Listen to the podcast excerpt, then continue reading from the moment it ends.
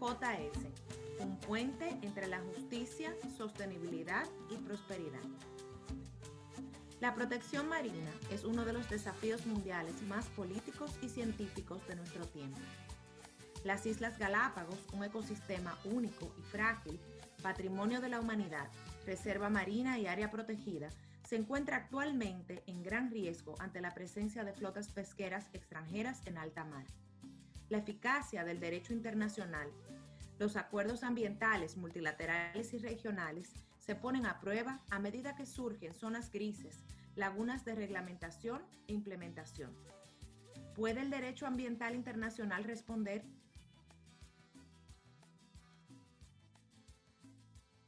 desde el Instituto Interamericano de Justicia y Sostenibilidad, IIJS. Esta es la serie de podcast, un puente entre justicia, sostenibilidad y prosperidad, en la que analizamos temas relacionados con nuestra misión de fortalecer el Estado de Derecho y la buena gobernanza, construyendo puentes para el cumplimiento de los derechos humanos, así como de los estándares ambientales y sociales en las Américas. Soy Giovanni Vicente Romero, conductor de este programa estratega político y columnista de CNN en español.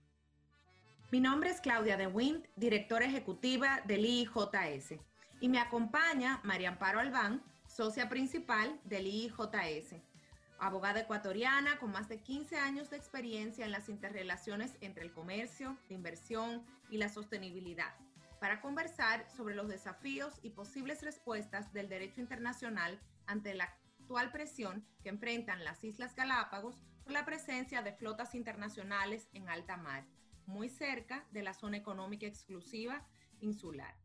Bienvenida, María Amparo, mi socia, mi amiga, colega. Gracias por acompañarnos. Gracias, Claudia. Muchas gracias por la invitación y a todos, eh, buena tarde. Cuéntanos, ¿qué está ocurriendo en Galápagos? Bueno, eh, la situación de Galápagos es eh, una situación muy compleja. Tiene varias dimensiones. Eh, la una es efectivamente la capacidad institucional del régimen que tienen las islas para proteger sus ecosistemas, que son únicos. Galápagos es patrimonio natural de la humanidad, está en la categoría de patrimonio de la UNESCO, pero además es área protegida y tiene un régimen una ley especial que le da, eh, digamos, un manejo específico dentro del territorio ecuatoriano, con, con miras a hacer un manejo ecosistémico. Eh, le acompaña además una reserva marina, una de las reservas marinas eh, más grandes del mundo, y em, tiene unas interacciones muy altas con ecosistemas marinos circundantes de los países vecinos. Entonces, en este escenario de protección ambiental, de un régimen institucional y legal que tiene Ecuador, muy de la mano de la Convención de Biodiversidad, sobre biodiversidad, y sobre todo eh, aplicando estrategias que ya llevan algunas décadas, eh, se enfrenta a la, a la problemática de la presencia de muchos centenas de buques pesqueros de alta capacidad en las inmediaciones de la zona económica exclusiva y muchas veces inclusive dentro de la zona económica exclusiva eh, sobre esto ya hay historia. Hay, eh, hace, en el 2018 ya se sentenció a, una, a, un barco que incursionó en área en la zona de la Reserva Marina de Galápagos eh, y, se, y se obtuvo, digamos, de evidencia de que estas embarcaciones hacen pesca ilegal de muchas especies, inclusive listadas en CITES como amenazadas y en peligro de extinción. Entonces, es un escenario complejo porque Ecuador tiene un corredor intermedio entre los 188 millas desde su territorio eh, y hay un, hay un corredor intermedio hasta, hasta juntarse con, el, con la zona económica exclusiva de las islas. La pesca internacional no declarada y no regulada, especialmente cuando ocurre muy cerca de la zona económica contigua, crea problemas para la seguridad ambiental, la gobernanza internacional y los medios de vida de las comunidades locales que dependen a pequeña escala de los recursos marinos.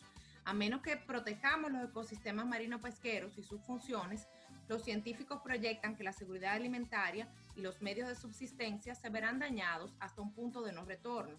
Es evidente que el aumento de la demanda de peces y especies marinas está dando lugar a actividades ilegales y de sobrepesca a gran escala, incluida no declarada y no reglamentada. Como bien nos has contado, eh, Galápagos de por sí ya se encontraba en una situación de, fragilidad ambiental. Eh, tú nos has hablado del, marco legal em, nacional aplicable, del estatus de, reserva, de patrimonio eh, de la humanidad, pero cuéntanos un poco eh, en ese contexto del corredor que queda, ¿cuál es el marco internacional aplicable y cuáles son los vacíos, María Amparo? Bueno, ese es uno de los grandes desafíos regulatorios del derecho internacional en materia de océanos. Em, existen, existe un marco internacional eh, que es la Convención del Mar, que establece algunas disposiciones para que los Estados miembros y los puertos tengan, tengan cierto manejo en la zona económica exclusiva, eh, pero eh, hay un vacío en esta convención sobre qué sucede en, más allá de las jurisdicciones nacionales, más allá de las 200 millas. Eh, eso no está todavía regulado en cuanto a las medidas que se pueden implementar y que se pueden demandar de, de, de, parte de los países para que se cumplan protocolos de protección de, las, de, la vida marina, de la biodiversidad marina y sobre todo em, protocolos eh, que ya lo han establecido algunos organismos regionales de pesca, como la CIAT, ¿no? Eh, que los países lo observan, pero que no pueden hacer extensivo aquellos buques que se encuentran pescando en alta mar o en estas mediaciones, eh, en este corredor, en el caso de Ecuador, donde existe una zona que, que, no hace parte de su zona económica exclusiva, pero sin embargo es parte del ecosistema marino que conecta sus islas, en este caso la región insular, con, con la plataforma continental, con, con el territorio. Y eh, es un problema porque evidentemente eh, toda esta interacción eh, tiene efectos. Y cuéntame una cosa, ¿por qué esto es un desafío mayor para Galápagos? comparado con otros eh, lugares? ¿Y por qué es tan significativo que estas embarcaciones estén tan cerca de, de, la zona eh, limítrofe? ¿Qué está pasando que está afectando la situación en la reserva? Bueno, la situación de Galápagos es además particularmente delicada porque Galápagos es un sistema, ecosistema frágil, es un ecosistema único en el mundo, tiene una historia sobre sobre Darwin y, el estudio de la evolución de las especies. Y en realidad lo que sucede con Galápagos es que este ecosistema tiene un equilibrio muy frágil, tiene, está compuesto de muchas especies migratorias y, están, estos servicios ecosistémicos marinos están conectados. Entonces, eh, todo lo que sucede en las inmediaciones, eh, en, términos de gran captura de peces y otras especies, incide eh, incide sobre el ecosistema de las islas, por lo cual es necesario justamente mirar esas regulaciones y esas normas de manejo que nos permiten establecer medidas de protección más allá del territorio, especialmente con medidas de precaución, y esto es lo que, lo que se está analizando ahora, ¿no? Cómo extender esas medidas más allá de las jurisdicciones nacionales. Bueno, y por ejemplo, eh, se están llevando a cabo negociaciones a nivel de las Naciones Unidas sobre em, la biodiversidad en alta mar, el famoso eh, BBNJ, pero estas, estas negociaciones están en pausa eh, debido a la, a la pandemia, las asimetrías y la dificultad de que esta nueva realidad virtual causa. ¿Tú piensas que hay algunas posibilidades de atender esta situación en el BBNJ? esta conferencia intergubernamental denominada BBNJ, es decir, más allá de las jurisdicciones en, inglés, es tremendamente significativa para el caso de, del Pacífico eh, Sur y Sureste. En realidad, eh, los países de la región están mirando con, con mucha expectativa. Em, desde la Comisión del Pacífico Sur, que es un organismo regional creado eh, hace décadas, ¿no? en los 50, para monitorear, digamos, el, manejo territorial marino eh, por parte de tres estados como Ecuador, Perú y Chile, y también la, la conjunción de estrategias de parte de los ministerios de ambiente de la región, como Colombia, Perú, Ecuador, Bolivia, Panamá, que están hablando ya eh, de corredores marinos en, la, en el Pacífico Sudeste. eh, para poder conectar las regiones y hacer un manejo. Entonces, en ese contexto, el BBNG eh, resulta sumamente importante porque va a permitir darle institucionalidad a estas medidas. Bueno, muchos países y, a nivel internacional hay, hay muchos incrédulos con relación al, al BBNJ eh, que piensan que esto, esto no va a pasar. Eh, realmente hay muchos intereses de por medio, está el tema de la parte 11, de la Convemar, sobre la minería en alta mar, y como siempre, los intereses económicos y la búsqueda de ese, de ese balance. En tu opinión, ¿cuáles podrían ser otras soluciones o opciones dentro del derecho internacional ambiental a la problemática de Galápagos y a otras problemáticas parecidas? Bueno, yo, yo sostengo que eh, hoy en día el derecho internacional ambiental ha desarrollado ya suficientes instituciones, no solo acuerdos multilaterales, pero instituciones y dentro de esos principios jurídicos internacionales que los países están observando y que los tribunales internacionales lo están respetando y adoptando sus fallos.